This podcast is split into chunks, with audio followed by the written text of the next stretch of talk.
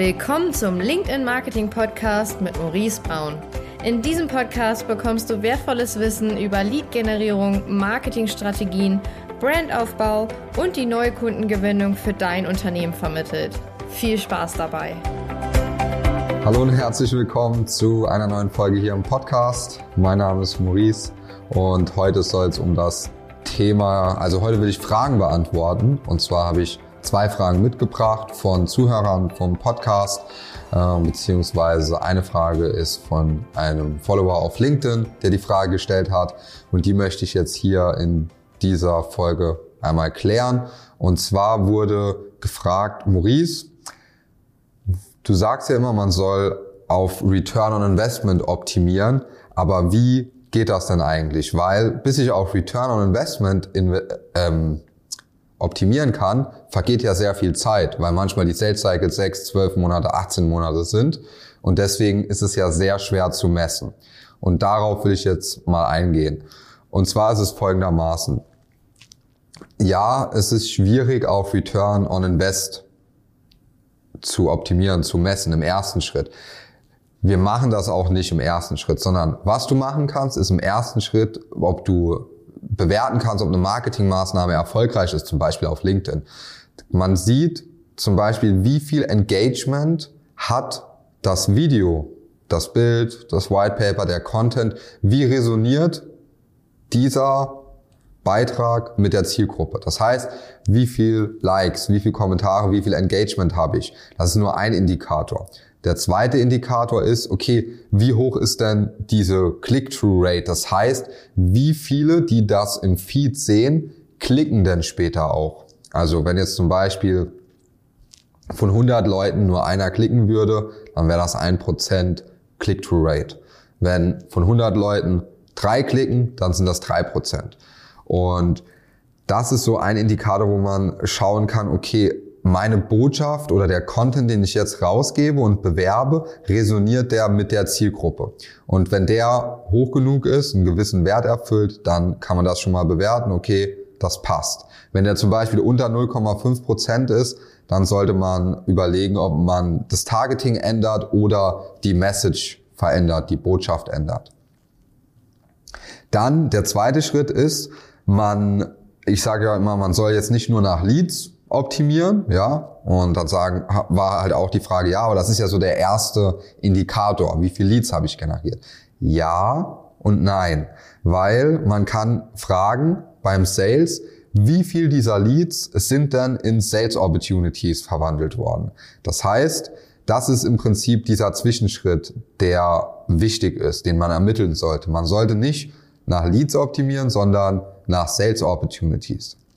Return on Invest kommt danach. Danach kann man dann halt schauen, ähm, wie viel dieser Sales Opportunities wurden denn in Kunden umgewandelt. Also, um es mal nochmal schrittweise zu erklären, im ersten Schritt schaue ich mir an, wie resoniert die Werbebotschaft mit der Zielgruppe? Habe ich Engagement? Wird es geklickt? Ähm, ist es über 0,5 Prozent? Ist es unter 0,5 Prozent? Ist es vielleicht sogar 1,5, 2 Prozent? Das ist auf LinkedIn schon sehr viel äh, je nach Zielgruppe. Und daran kann man das dann erstens messen. Zweitens ist, wie viele der Leads wurden denn auch Sales Opportunities. Das heißt, wenn ich jetzt zum Beispiel 20 Leads generiert habe, dann frage ich Sales, okay, wie viel Sales Opportunities hattet ihr denn diesen Monat und wie viele sind zum Beispiel über die Webseite gekommen? Wie viele haben sich, haben direkt angerufen? Wie viele haben direkt einen Termin gebucht? Woher kamen die? Was haben die gesagt? Und das ist dann das zweite, was ich messe. Da schaue ich mir dann an, okay, wie viele Sales Opportunities sind diesen Monat entstanden im Vergleich zum Vormonat und im Vergleich zum Vorjahr? Und dann schaue ich mir an, okay, was für Maßnahmen wurden gemacht? Hat das schon einen Effekt? Und in der Regel merkt man, wenn man mal so drei bis sechs Monate auf LinkedIn auch Content rausgibt, gerade auch im, im Softwarebereich, das sagt man ja oft, das dauert einfach, bis sich jemand eine neue Software implementiert, gerade im B2B, ähm, die zum Beispiel alles ändert. Und da braucht man ein bisschen mehr Content, um da dann zu sagen, okay, jetzt ändere ich das. Weil wenn ich in ein Gespräch gehe, um eine Software zu integrieren, dann habe ich mich schon so, da bin ich vom Bewusstsein schon so weit, dass ich sage, okay, ich will jetzt was verändern. ich weiß, das wird viel Arbeit, weil ich die ganze Software implementieren muss, aber ich mache es trotzdem. Und das Ziel von Social-Media-Kampagnen oder allgemein Marketing-Kampagnen sollte es sein, egal ob jetzt SEO, LinkedIn-Ads, Facebook oder Content, sollte es sein, die Leute in dieses Stadium zu bringen.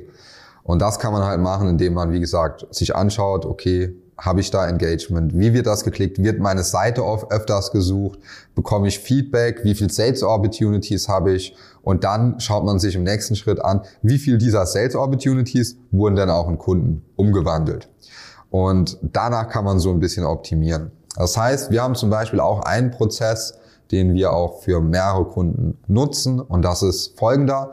Wir haben Content, den wir veröffentlichen in Form eines White Papers zum Beispiel und dann wird dieser Content genutzt und es gibt einen Nurturing-Prozess über E-Mails zum Beispiel, die aber Content liefern. Und daran sieht man dann, okay, jetzt hat man zum Beispiel 100 Leads generiert, aber wie viele von diesen tragen sich denn später auch für einen Demo-Termin ein? Und so kann man dann schauen, okay, wie viel Sales Opportunities hat man. Wenn man jetzt aber über Videos geht, also ein Video, das wir zum Beispiel auch nutzen auf YouTube oder auf LinkedIn, unsere Videos, da ist es ein bisschen schwieriger. Das heißt, man schaut sich dort eher an, okay, wie viele Leute schauen das Video dann bis zum Ende? Wie viele Leute schauen das Video bis zu 25 Prozent? Wie viele bis zu 50 Prozent? Und da gibt es gewisse Richtwerte, wo man dann weiß, okay, das Video ist eher erfolgreich oder eher nicht so erfolgreich. Und daran sieht man dann oft, ob das funktioniert oder nicht. Das heißt, wenn ich ein neues Video veröffentliche auf LinkedIn und das bewerbe, wo ich Content rausgebe oder wo wir irgendwas erklären, dann schaue ich mir immer an, wie viel Prozent stoppen das Video im Feed, wie viele schauen es sich zu 25 Prozent, zu 50, zu 75 und komplett an. Und dann habe ich Vergleichswerte, weil wir ganz viele Videos produzieren und wissen, wie ungefähr der Durchschnitt ist. Und dann können wir das Ganze halt auch für unsere Kunden übertragen und sehen dann ganz genau, die Videos sind eher erfolgreich, die resonieren mit der Zielgruppe, die eher nicht. Weil gerade bei einem Video wird es nicht so sein, dass du innerhalb von ein paar Wochen viele Leads generieren wirst. Was aber passiert ist, die Leute schauen sich das Video an.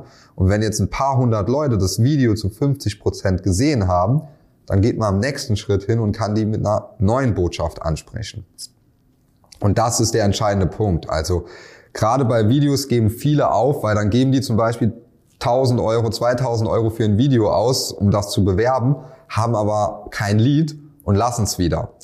Äh, das ist aber fatal, weil denken wir einfach mal an eine Fernsehwerbung. Bei einer Fernsehwerbung, die plant man ja vorher auch mit einer Kampagne, mit einem Video und man weiß jetzt auch noch nicht zu 100 Prozent, ob das funktioniert. Jetzt hat man aber Hunderttausende von Euros bezahlt und spielt dieses Video aus. Hat man dann direkt einen Return? Nein, in der Regel nicht. Aber über die Zeit schon, wenn die Kampagne gut ist.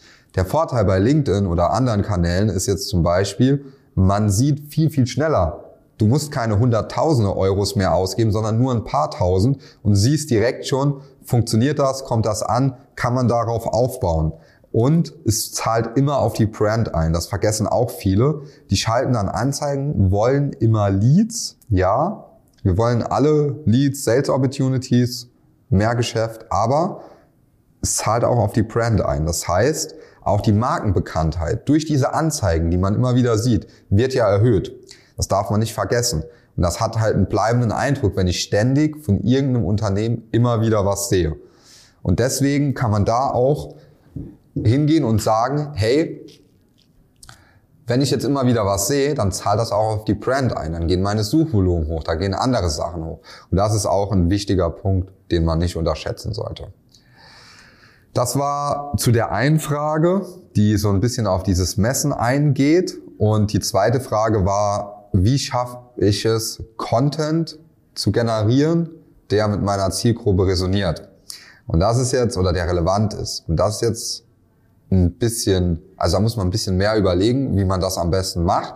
Hier mal drei Tipps, wie man das machen kann.